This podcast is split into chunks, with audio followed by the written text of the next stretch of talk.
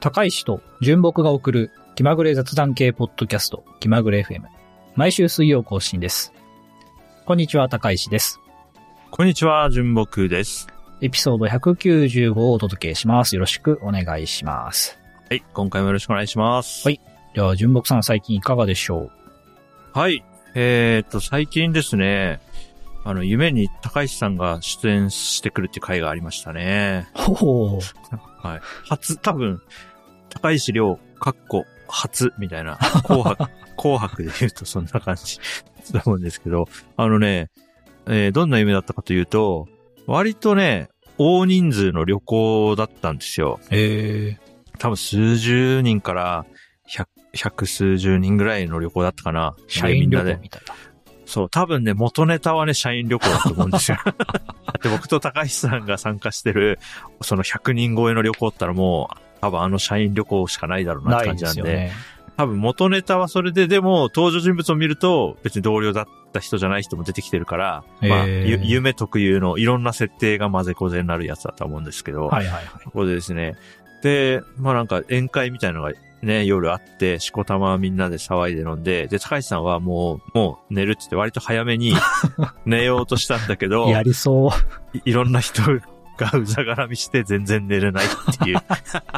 なんかだいぶ実話を元にした感じがしました。ありそう。で、僕はちょっと離れてたから、いやもう寝せてあげようよ、みたいな言ってるけ ど、なんか、いやもう寝、寝ないでしょ、みたいなことを言う人たち が、高橋さんの布団のとこ囲んで寝せなくて寝れないっていう、 そういう夢でしたね。なんかもう元ネタがもう完全にあるなっていう夢です。ありそうだな。なんだったの何を、その夢から僕は何を感じ取ればいいかは全くわからないですが、面白いそでうう。すね。そういう夢でしたね。だから多分初出演だったのでおめでとうございます。おー。ありがとうございます。はい。いやー、いいですね。はい。僕の方は、い いのかな。うんいや、僕の方はですね、あの、はいまあ、最近ある言葉の正しい意味を知ったので、えーお、そ、それ系おーそれを紹介します。はいはい。なんかあの、海外とかでダウンタウンなんか言うじゃないですか。まあ、カタカナ言葉でもダウンタウンってありますよね。そうそう、ダウンタウンの近はいはくに行ってとはいはいか、はいはあい。の、まあ、海外のその旅行系の YouTube 動画となか、るほど。あとその、ポッドキャストとかね、海外にいる人のはい聞いてると、ダウンタウンっていう表現がよく出てくるわけですよ。なるほど。はい。で、僕はこの意味知らなかったんですよね。ああ、これダウンタなウンんってとななんだろうっく、て。なんとなくで聞いてたな。うんで、まあなんか、この、そのまま読むとなんか下町なのかなとか、あ、確かに。ね、これっぽい。うん。なんか思ってたんですけど、うん。いい加減ちゃんと調べて正しい意味を知っとかないとそのうち恥かきそうだなと思って、えー、調べたらですね、はい。えーダウンタウンっていうのは都市の中心部に位置する中心業務地区のことだったので、僕の理解とは真逆でしたね。そうなんだ。な、なんであれをダウンって言うんですかね。えーウィキペディアによると、アメリカでは一般に街の中心部は標高が比較的低いところにあるから、だそうです。じゃあ、あれだな。松本市民としてはイメージしやすいです、これ。ああ、なるほど。あの、盆地なんで、やっぱりこう、町から離れるほど山登ってくるんでね。はいはいはい。ああ、なるほどね。そっか。へえ、あ、そうなんだ。それをダウンタウンって。というらしいです。へえまあ言われてみれば、あのー結構、その YouTube 動画とかでこう南米の街に旅行に行くみたいな動画、昔結構見てたんですけど、はい思い起こしてみると、やっぱり中心部、その標高の低いところが中心部で、うんで、周りのその標高が高くなっていくにつれて、うんちょちょっとこうスラムっぽくなっていくみたいなうん、うん。光景をよく見見てたので、まあ言われてみれば、なるほどなという、へええ。ー理解ができました。あ、そう、あ、へえ、ダウンタウン。でも確かに聞くけど、ね、あの、僕の中でダウンタウンって言ったあの、国尾くんシリーズがね、なんか、ね、なんかダウンタウン熱血物語みたいな、そういうタイトルだったけおどー、そうなんですね。あれの意味は、このダウンタウンの本当の意味を知っても、あれは意味がまだわかん ないですね。ちょっとしら調べよ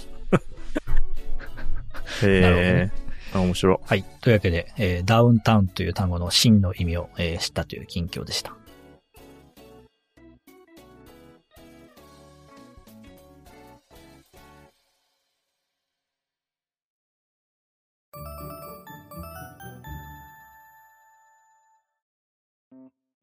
えー今日のテーマは、暮らしとプロダクト2023です。はい、お願いします。はえーまあ、前々回のね、なんか買ってよかったものにちょっとこう似てるんですけれども、まあ、はい違った、その、テーマとして、えーこう、起きてから寝るまで、我々がどのようなプロダクトに囲まれているのかっていうのをこう、持ち寄って話してみようというところですね。はい。ぜでひ、あとあの、ジュンさんがね、今年生活する環境が、えー、こう、変わっていってるということで、まあその辺もあって、まあちょっと話してみようというところでございます。はい、お願いします。はいはじゃあね、どうやって話していこうかな。まあまずじゃあ、やっぱ生活スタイルが大きく変わった、ジュンさん、い。えー、プロダクト。一番大きい、じゃあ、プロダクトに関する変化、聞いてみようかな。そうですね。そうですね。一番大きく変わったのは、あの、厳密には2021年に、その、都内を出て那須塩原市に引っ越した時で、そうですね。うん、で、那須塩原市と松本市だと、もちろん変化はありますけど、あの、東京と那須塩原に変化に比べるとすごく小さいですね。うん、なんで、その、車中心の暮らしになったっていうのはすごく大きいのと、うん。うんあと家も、あの、一軒家の賃貸住んでるんで、ここもやっぱり大きく違いますね。なるほどなど。はい。一軒家住んでて駐車場にがあって車を止めてるっていうのが、うん。まずあありますかね。うんうんうん。かじゃあ、まあその前は、もう都内に住んでたわけだから、えーそうですねまあ一軒家でもない、その普通の賃貸のマンションとか、はいはいだし、まあ車もね、所所有はしてなくって、徒歩とそか、うですねまあ電車移動だったってことですよね。そうですね。なんで、まずそれが今、生活スタイルといったときに、まず一番の、まあ、製品っていう意味では、まあ、自家用車っていうのが大きい変わりますね。おーなるほどね。うん。それで言うと、高橋さんの、その、高橋さんは集合住宅ですよね、確かね。そうですね。僕の場合、まあその、に、えー、ジュンさんと同じように、じゃあ2020年から比較したとすると、住んでる場所変わってないですあしな、るほど、なるほど。仕事の仕方も、まあリモートメインで仕事をしているという点では変わってないうんんですが、えー2022年にバイクを買ったという点では結構、えー変わっ、そこは変わったところですかね。はいはいはい。だからそれ以降の高橋さんで言うとね、やっぱりこう、買ったものとかね、まあ、スクラップボックスとかちょいちょい覗いてますけど、まあ、最近だともう完全にキャンプギア の、を物色してるなっていう感じですし、そのあたりでなんか大きく変わってきた感じしますよね。そうですね。やっぱ生活にバイクっていうね、プロダクトが入り込んだことで、うん休日の過ごし方っていうのは確実に変わったというところはありますね。面白いなぁだから、そうだなで、僕も車に関連してだと、あのね、買ってよかったもの2023で言いそびれたっていうか完全に忘れてたんだけどお、あの、買い物カゴね。買い物カゴも今年買ってよかったんだけど。ああ、なるほどね。うん。これもね、車で買い物に行くからですね。はいはいはいはいうん車に積んであるもので、電車移動だったら買い物カゴを使わないだろうから、うん。うん、買い物カゴを買う。うんそして結構この地域だと買い物カゴを持ってスーパーに行く人をすごくたくさん見かけるんで、へえう、んまあこの地域ではそれが結構当たり前だなっていうのも感じてますね。なるほどね。いいですね。あとはそうだな。まあそれがお一番大きなところかな。うんうん高橋さんのね、生活も、ポッドキャスト始めた頃と試しに比べてみるとだいぶそこは変化してますようん。ね。そうですね。うん。なんかもう休日、ポッドキャストの編集と収録もあるし、バイクで出かけないといけないし、キャンプも行かないといけないしで、忙しいですよ。いい、いい生活してます ね。それも忙しいっていうのはいいいい状態ですね。はい。うん。じゃあちょっと収録周りのなんかね、どんな製品、ソフトウェア、ハードウェア、どっちもあると思うんで、はいはい。その辺も改めてちょっと喋ってみますか。そうですね。うん変わったところあるかな一応最新のおさらいみたいにしときますか。そうですねえーっと、今こうして収録しましょうって言って集ってる場所は、リバーサイド FM ですね、我々はね。そうですね、リバーサイドで。最初は、ミート使ってたんでしたっけあ、ああれ最初何 あ、Google Meet だった気がする。 ?Google Meet ですよね。で、Google Meet で、ビデオチャットつないで、で、そそれぞれ録音は手各元で自っていうねのローカルで、録音ファイル作るってやってましたよね。そうですね。うん、うん、うん。それが、いつだったか、高橋さんが確かセットアップしてくれたんじゃないかな。あそうですリバーサイド FM。うん、使ってみようと思って、うん。で、それで使い続けて、まあゲスト出演とかある時もね、あの、リバーサイドのスタジオにゲストの人を呼んで、そこでもうまとめて収録っていう。今やそういうやり方ですよね。ね、なんかいいですよね。これで馴染んでるし、特にリバーサイドに不満もないから、うん。気に入ってますね。あと僕は、僕は多分、ポッドキャスト始めた当時から言ってマイクが何回か変わっていて、おお今はシュアーの MV7 ってやつ、今年はずっとこれ使ってたかな。はいはいはうん。これで、僕自分的にはだいぶ満足してます。い。なるほど。マイクは2回ぐらい買い替えたのかな。今のマイクに買い替えたのがね、いつかちょっと覚えてないですけど、でも、うん、はい。僕はあの SM7B っていうマイク、はい手は話いはのマいイク使ってて、はいでももう2年ぐらい経ってるんじゃないかな。きそんな気がしますね。そうですね。うん今年買ったのなではないのは間違いないんで。うん今年入れ替えたのは僕ら二人ともオーディオインターフェースが変わってんじゃないかな。そうですね。あの、ズームの UAC232 っていはいはいうオーディオインターフェースに今年入れ替えて、はいそれをずっと使ってますね。僕もそうですね。まあただこれにしたからといって何か変化を体感したかって言って僕は 何もかん、何も感じてないけれども、まあでも不満もなく、つかもう机の上にポンとあって、ずーっとこれで、あの不自由なく使えてますね。うん。あとは、えーっと、マイクアームがエルガトのね、あの、ロープロファイルのやつを、これ多分去年かな去年ぐらいな気がしますね。去年の買ってよかったものとかでなんか喋ってたかもしれない。これも、あーこれもずっと気に入っててずっと使ってますね。うん。変える理由もないというか、他にない、うんいいものがないんで、これが一番いいっていうね。だから、下手したら、まあ下手したらというか、来年もずっとこれかもしれないぐらいに、今、もう落ち着いてる。落ち着いてますね。うん、特に、ここをちょっと検討してるとかもないんだよな、このスポットキャスト周り。収録周りは本当にないですね。あえないでもな。編集、編集ソフトとか、アプリケーションの方に行くと、最近ね、あの、AI 搭載とかがどんどん進んでいて、なんかうん楽になるのがあれば、高橋さんは、その入れ替えは、ね、ポジティブなんじゃないですかその辺は。そうですね。うん。まあ、その辺、編集はやっぱりそこそこ時間がかかるというか、まあ言うてそんな時間かけてないんですけどね。まあ Adobe のオーディションっていうソフトウェアを使って編集しているので、はい。えーまあオーディションにね、そういう AI を使った機能がどんどん搭載されていけば、えーうそれを、まあ使うかなっていうぐらいですかね。うん、うん、うん、そうですよね。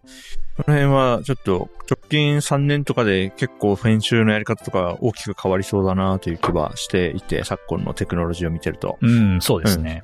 そこは期待してますね。僕、あの、気まぐれ FM 個人でポッドキャストやってて、そっちはすんごい適当に編集してるん で、あの、なんかもうポンと放り込んだらいい感じになってくれて出てくれるんだったらそれでいいなと思ってるんで、うん、そっちそれはね、期待してますね。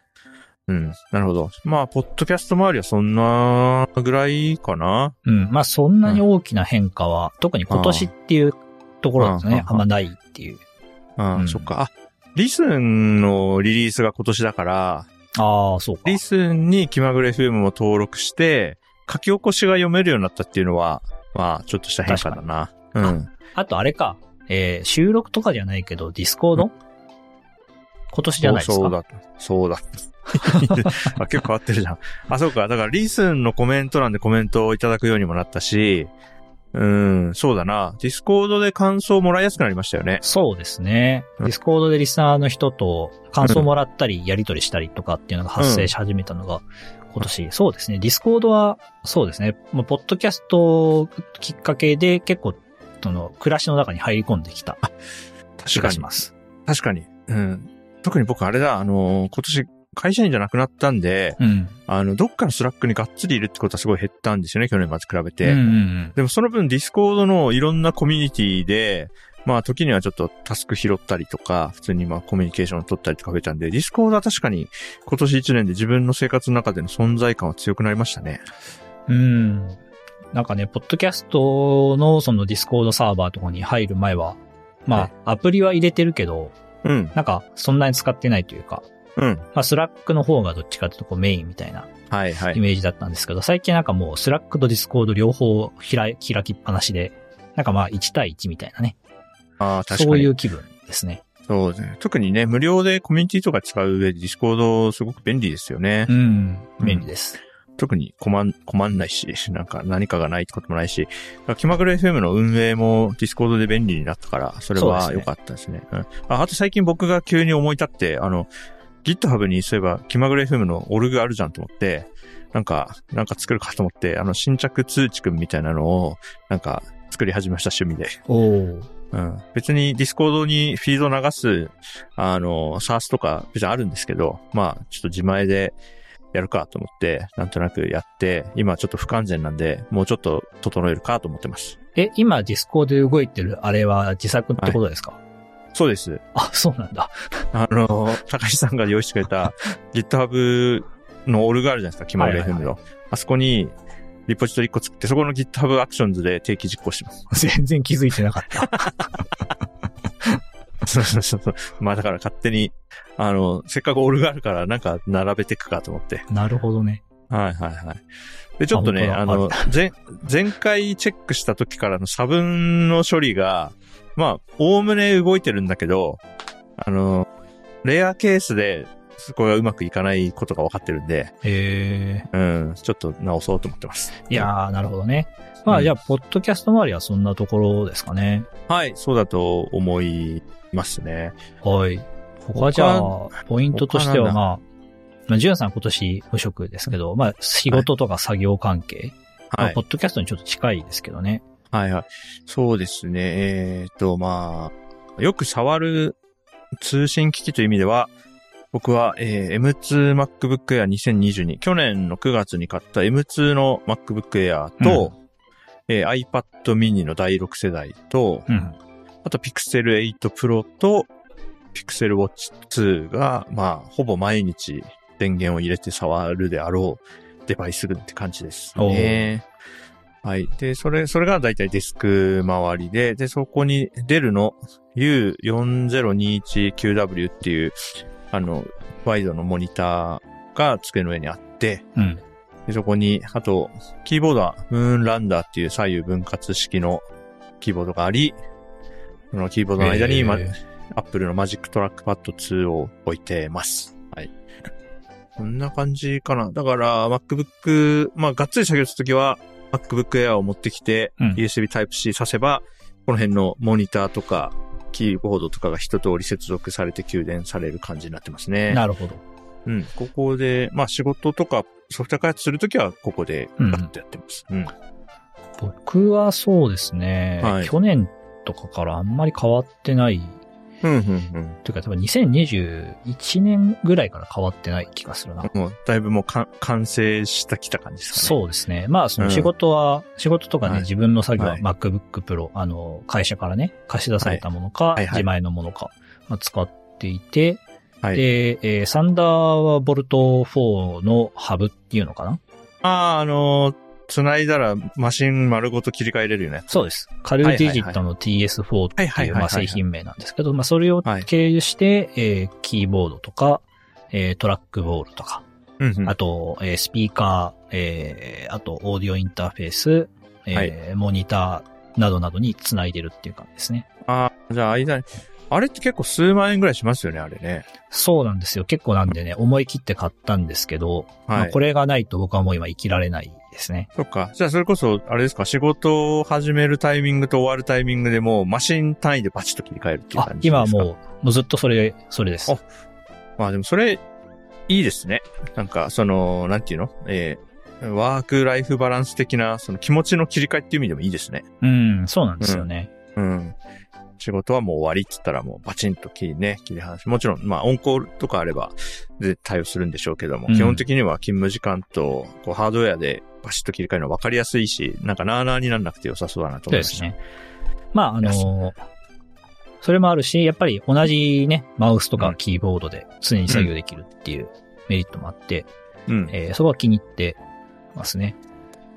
そうだ、うん僕もあれ興味あるんだよな。丸ごと切り替えれるやつな。ちょっと興味あるボタンとかね、スイッチで切り替えられるといいんですけど、うんケーブルの抜き差しが必要なので、そこだけがちょっとね、ネかにッねクで、だったりは確かにします。最近僕あの、ミニ PC ってやつちょっと興味あって、おー、据え置きのやつっていうことですかなんていうの、あのー大きさ的には、Apple TV ぐらいなんですかね。はいはいはい。あの、お菓子の箱、メルティーキッスの箱ぐらい。 チョコレートで言うとね。あの、パイの実の箱とかね。あんぐらいで、あの、多分あれ5万円ぐらいで買えて、うんえーっと、まあ、PC ゲームのライトのやつだったら全然動くぐらいの、うーウん。 Windows マシーンがあってですね。はいはい。うん。だから、モニターとか全部外付けになるんですけど、まあ5万円ぐらいで Windows キー1台あったら、まあいろいろはかどりそうだなとは思いつつ、まあ確かに。ないと困るわけじゃないんだけど、あると、なんかね、Windows の方が快適に動くアプリケーションとかあった時に、それと、なんか普段 MacOS しか使ってないけど、切り替えられたら面白いのかなと思う時はありますね。ああ、Windows 環境は確かに、今僕も、まあ、マシ、その、マシン自体はあるけど、ちゃんと使えない状態だったりするんですけど、なるほど。まあ、やっぱりその、Windows、今、ちょっと熱いじゃないですか。そう、あの、マイクロソフトがね、あの、デベロッパー的には結構熱い存在だなって熱くいうのもなあってりき。ているんで、うんいい加減なんか触れる環境を作らないとなと思いつつ、うん。まあ、なかなかできてない とかはあるので、そういうのはちょっといいですね。そうなんですよね。ちょっとね、そこは、うーん。なんかしばらく触ってないんですよね、Windows がっつりは。そうですね。うん。この間、あの、妻から相談を受けて、妻が Windows マシンでやってる作業があるんですけど、それをちょっと効率化したいんだけど、こういうことできないだろうかみたいな相談を受けて、うんどれどれと思ってやったんですけど、まあね、操作慣れてないからね、めちゃくちゃもたつきつつも、うん。でも今あの、W、WSL2 かな ?Linux 動く環境で、そこに普通に Python とか入れたら、ああ、だいたいこんな感じで Python でこうやったら自動化できそうだみたいなので、ちょっと一個納納品したりもしたんですけど、おうなんかまあ、新鮮で楽しいなっていうのはありましたね。うんうんうんうん。いいです普。段、全然 Windows 触ってないんで、はい。それもありますね。だから、えー、なんだ、仕事っぽい感じのガジェットとかデスク周りっていうんだ、そんなもんかなそうですね。うんあとは、プロダクト、あ、なんですか、うんあ、高橋さんってなんかプリンターとかスキャナーってあります家に。えっ、と、ありますね。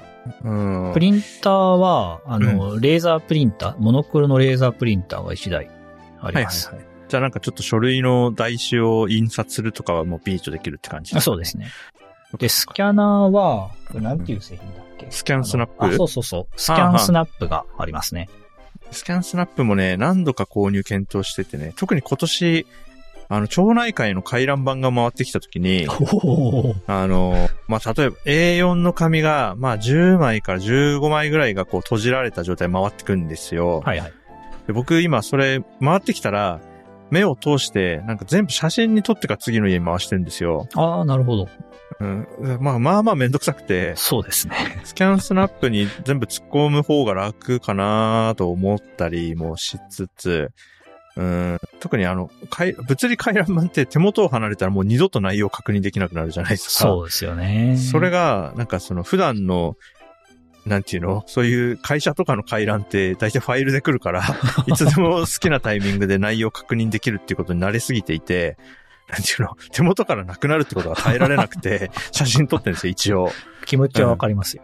うん。だってね、なんか、例えば11月末のこの日に清掃あります。朝何時どこ集合です。持ち物はってなってるのを、もう忘れたら終わりじゃないですか。日付間違えたりね。 そうそう、勘違いしてたりしたらあれだから、一時情報は残したいんですよね。その、写真撮ってるの煩わしいなと思うので、まあ、スキャンスナップとかで全部ドロップボックスなり Google ドライブなりに PDF としてなったら、ちょっといいのかなと思います。あー高橋さん、使ってますスキャンスナップ。えっ、と、使ってます。で、んうんえー結構よくって、といってもその、なんかうまくシステム化とかワークフロー化できてるわけではなく、まあその、シンプルにスキャンしたものを Google ドライブに、うんあの、置いてるだけうんではあります。いや、ぜ全然それでも、なんかあった時にね、あったれるっていうことの意味ね。うん。うんそうですね。あとはその、OCR は効くので、まあ検索とかはしやすくなると思います。ああ、まあちょっと買うかな。家にあって。特になんか引っ越しの時の書類とかもね、なんか紙で、あの、まあ、原本は紙でどっかになくさないように、ここ決めた箱とかに入れときゃいいと思うんですけど、うん。まあ、あの、内容を確認したい時にね、なんかそう押なしん入でれすかよねら箱持ち出してとか、結構しんどいから、基本全部デジタルでコピーしといて、参照はそっちのレプリカ リード、リードレプリカにやるのがいいのかなっていう気がしました。ここでですね、一点あの、うんさっきの Windows の話おとリンクするんですけど、はい。あの、スキャンスナップのはアい。プリケーション、Mac のアプリがあるんですよ。はい。スキャンスナッップホームって言うんですけど、プ。はい。これがどうもね、Mac と相性が良くない。まあ、M1 とかの Mac と相性が良くないのかわからないんですけど、たまにフリーズするんですよ。辛い。 やばい。やばい。どうする ?3 回後ぐらいの気まぐれ FM で、ミニ PC とスキャンスラップ買いましたとか言って僕が登場したら、皆さん共犯ですよ、それは。そこが ね、ちょっとスキャンスナップさん頑張ってくださいっていうところなんですけど、ね。なるほどね。そういうのもありそうだ な。なるほどね。なるほど。はい。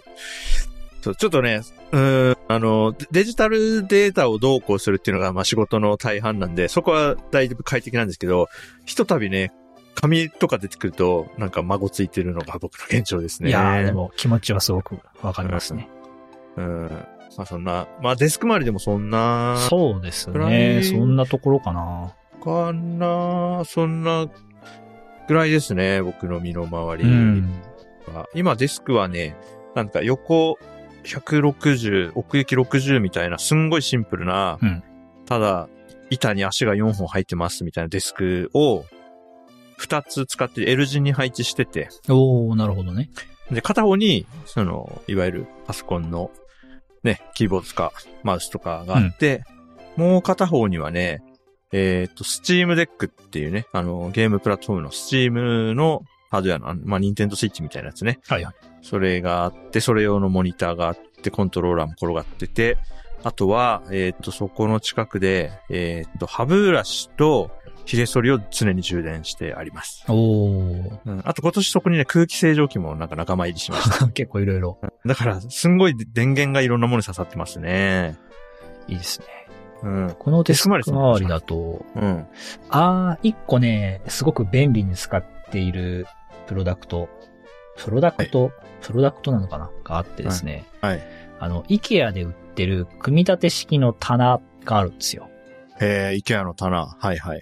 あの、まあ、これあの、パイン材でできていて、で、はい自分で棚板の位置とかをね、あの、好きなように調節できるし、はあ、はあはあ、なるほど。えーまあフレームと棚板をうまく組み合わせることで、こう横に長くすることも、まあできる、へえ。えーっていうものなんですけど、これはね、シはいンはいプルな割に割と柔軟というか、まあ棚の位置調整しやすいんで、えあーの、使い勝手よくって、今あの、僕が座っている右側と、はいあと、斜め後ろ左側にね、棚があって、ええーまあ本とか書類とか、あとキャンプ道具とかね、その辺を、はいはいあの、置く場所として今使ってますね。ー、あ、えー、じゃあ結構カスタマイズしやすい感じなんだ。そうですね。まあ、へあーの、あんまやってないですけど、あの、うん釘とかね、そういうので、はいはいはいフはいックとかつけても安いんで、はいはい。はい、はい。そんなに気にならないだろうし、はい。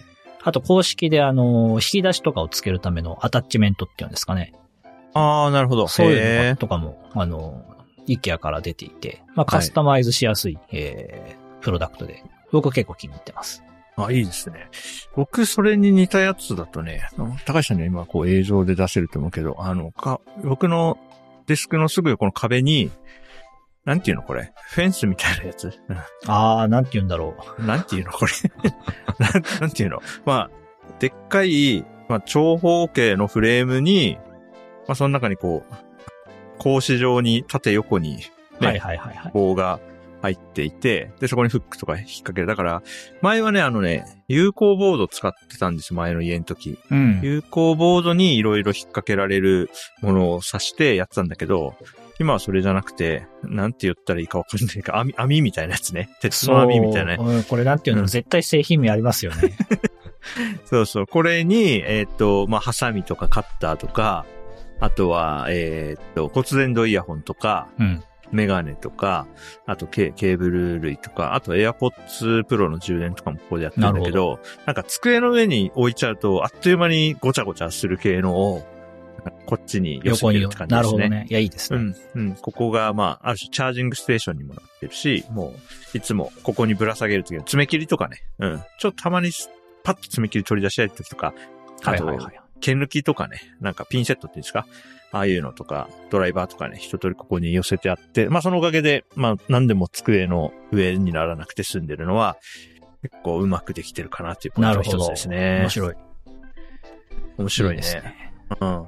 あとなんかあるかあと暮らしの身の回りで言うあと。と、じゃあ、食べ物系少し言ってみますか。ああ、いいですね、いいですね。あプロダクトなのかっていううん。い気やいがや、するプロんダですクけト。ど、プロダクトです、ね。僕は、ね、そうだな、去年とか一昨年に比べると飲み物で飲むものがい多分1個増えてます。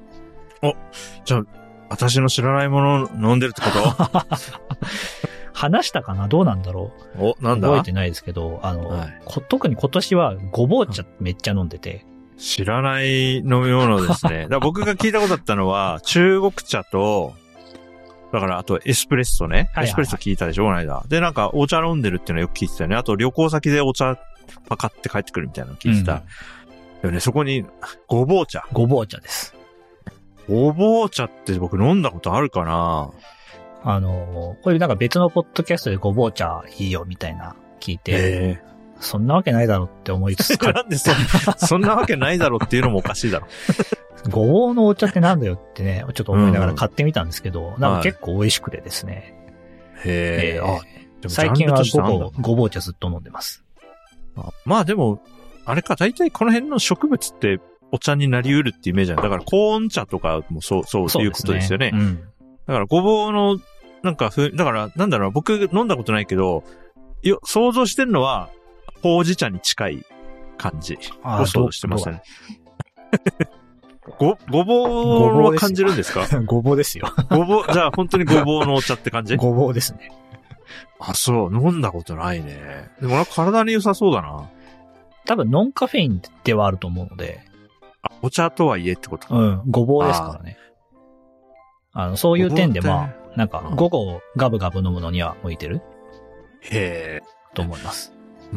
すごいね。40年生きてきて、全く知らなかった概念。もうごぼう茶って概念も知らなかったもんな。なんかね、成城石井とか行って僕買ってるんですけど、2種類ぐらいなんか製品ありますね。へえ、今なんか楽天でごぼう茶の検索結果見てるんですけど。僕なんかが買ってるごぼう茶あるかなアマゾンで。なんか一番目立ってるのはね、アジカンっていうところのね、これはアジアンカンフジェネレーションは関係ないと思うけど、アジカンそうそう公式ショップで、アジカン焙煎ごぼう茶ってのが一番目立ってますね。あ、でも僕が飲んでるのちょっとパッと出てこないですね。あ、そう。じゃあ、成城石井とかで調べたら出てくるのかな。あ、ごぼう茶ね。えうん。妻知らなはかっ、たあの、土の匂いがするって飲みませんね。 ー、あ、なるほどね。あ、じゃあ結構本当にごぼうを感じるってことですね。あ、それごはねぼうですね。だって、ティーバッグの中にうん。ごぼうが入ってる。じゃあ、ごぼう、ごぼう茶っていうか、じゃあもうごぼうですね。も うね。なんていうか、買ってるものはね。それを、それにお湯を通して飲んでるってことですもんね。そうです。へえ。いや。いや、でも、お茶飲んでるイメージはね、高橋さんありましたけどね、あったかいお茶をね、ごぼう茶ね。いやー、知らなかった。これよく引き出せたな。飲み物会とかやらずにこれ引き出せた のなかなかすごかったんじゃないか。うん。飲み物会やってれば、まあ当然出てきたで出してょうけきど。るでしょうけどね。うん。そっか。そう僕ごはぼ、う茶、おすすめですね。僕はでも、あんまり変わってないかな。あの、相変わらずフラのホップ炭酸水も飲んでるし、おううん。で、最近あの寒くなってきたんで、あの、粉末茶をまた飲むようになりました。多いお茶の、ああのの、粉末茶、お湯に、なんか、まあ、スティック状のケースをピッと切ってうん、うんうん。ささらーっと入れて、ああ、なるほど、なるほど。あの、なんかコーヒーとかでもありますよね。いのってそう。あのーなんていうの、個包装になっててね。はい一はいはいはい回、一杯分みたいなので、まあ、手でピッと切れるやつに包装されていてってやつが、あれが一番取り回し楽だなと思って、あの、粉末茶を飲んでますね。なるほど。うん。その飲み物はでもそんぐらいだな。他に特に飲んでるもの。あ、でも長長野県来てからリンゴジュースたまに買っ瓶で買って飲むようになりましたね。ああ、絶対美味しいじゃないですかあ。そうそうそう。なんか美味しいリンゴジュースって本当に美味しいじゃないです か。たまにあのーなんでね、結構あのーこの間も実家に、あのこの辺の美味しいものって言って、お蕎麦とか、説明合わせて送ったりするんですけど、うんその時についでに自分治療も買ってリンゴジュース飲んだりしてますね。おー、素晴らしい。うんでも、そんぐらいだなあとは、食べ物周りは、食べ物。ホットブックはね、ずーっと活用してますね、変わらずね。ううんんうカイさんは低温調理とかってやってるんですか、最近も。最近はね、低温調理はね、やってないですね、あんま下り。、下火になってきた下。火ですね。うん、うん。あれじゃん。まあ、下火っていうのは、は、やっぱ30分チキンが導入されたことと、あとあの、ふるさと納税の返礼品とかで、まあその、焼いて食べる系のものとか、なるほど。その辺がちょっとそうかそうか多めに今家にあったりするので、はいはいはいはい。まあ、そっちをちょっと消費していかないと冷凍庫がね、開かないうんみたいなのもあって、今ちょっとそういうの下火ですね。なるほど。いや、ちょっとずつね、過去に話したことあるやつも、ちょっとずつ位置づけが変わってるのは面白いですね。確か。ホットクッカーでもね、結構使ってます。やっぱりね、あの、豚汁豚と汁かいいよ作っね。てね。豚汁いいですよね。楽で。そうなんですよね。ポポポンって入れたらもう終わりだから簡。単ですからね。いや、これはいいものを買ったっていう。いや、しや、いいですね。いや、いろんなものに囲まれて生きてますな。いいですね。やっぱ、何回か、こう、やってみると、違いが出てきて面白い。確かに。まあ、2023やれたから、2024は差分とかが見れると分かりやすいかな。うん、うん、うんうん。あ、あと、あれだ、あの、金払ってるサービスって意味でね、最近あの、YouTube に僕なんか二重にお金払ったらしいってことに YouTube からのなんかメールで気づいて、へえ。だから YouTube にブラウザからアクセスしてプレミアム会員になりつつ、あの、Apple の App Store 経由でも金払ってたらしいです、僕。あ、そうなんですね。うん。で、YouTube からなんか二重に見えるけど大丈夫そうみたいな英語のメール来て、へえ。あ、何をわけわかんねえこと言ってんだと 思って見に行ったら、20じゃんと思って、あの、アップストアの方を解約しました。 あそとこはチャバックバック すそのチャージバックされないんですかあもうめんどくさいからもうそのま ま。めんどくさいが勝っちゃうんだよ、僕の。あとはまあ、チャチャット GPT に今年は毎月お金払ってましたね。ああー、確かにそうですね。いや、もうなんか便利だなと思って、全然元取れるなと思ってチャット GPT は毎月1500円ぐらいですか払ってますね。確かに確かに。うん。そんなところかな。サービス系だと、うーん、あんまり見新しいものはないな。チャット GPT ぐらいですかね。そうですね。僕、無職になったタイミングで一回この辺整理したんで、結構コン今年はコンパクトになったかな。確かに。うん。そんな稼ぎもないのにお金払ってみた いな気に一回なって、一応棚卸ししましたね。年始素に晴らしいね。うん。でもチャット GPT はもう元取れるからな。やってますね。うん。に。いや、面白かったいやいや面な。うん。いろいろ話せることありましたね。そうですね。うん。じゃあ、えー、暮らしとプロダクト2023回は、えー終わりにしようと思います。はい。はい。えー、ではね、ご意見、 ご意見、ご感想、質問、話してほしいテーマあれば、ハッシュタグ、気まぐれ FM、えー、ディスコードサーバー、お便りフォームでお待ちしております。概要欄に載せてある弁当の URL から一通りアクセスできますので、よろしくお願いします。それではエピソード125のお相手は、高石と、純木でした。また次回お会いしましょう。さようなら。さよなら。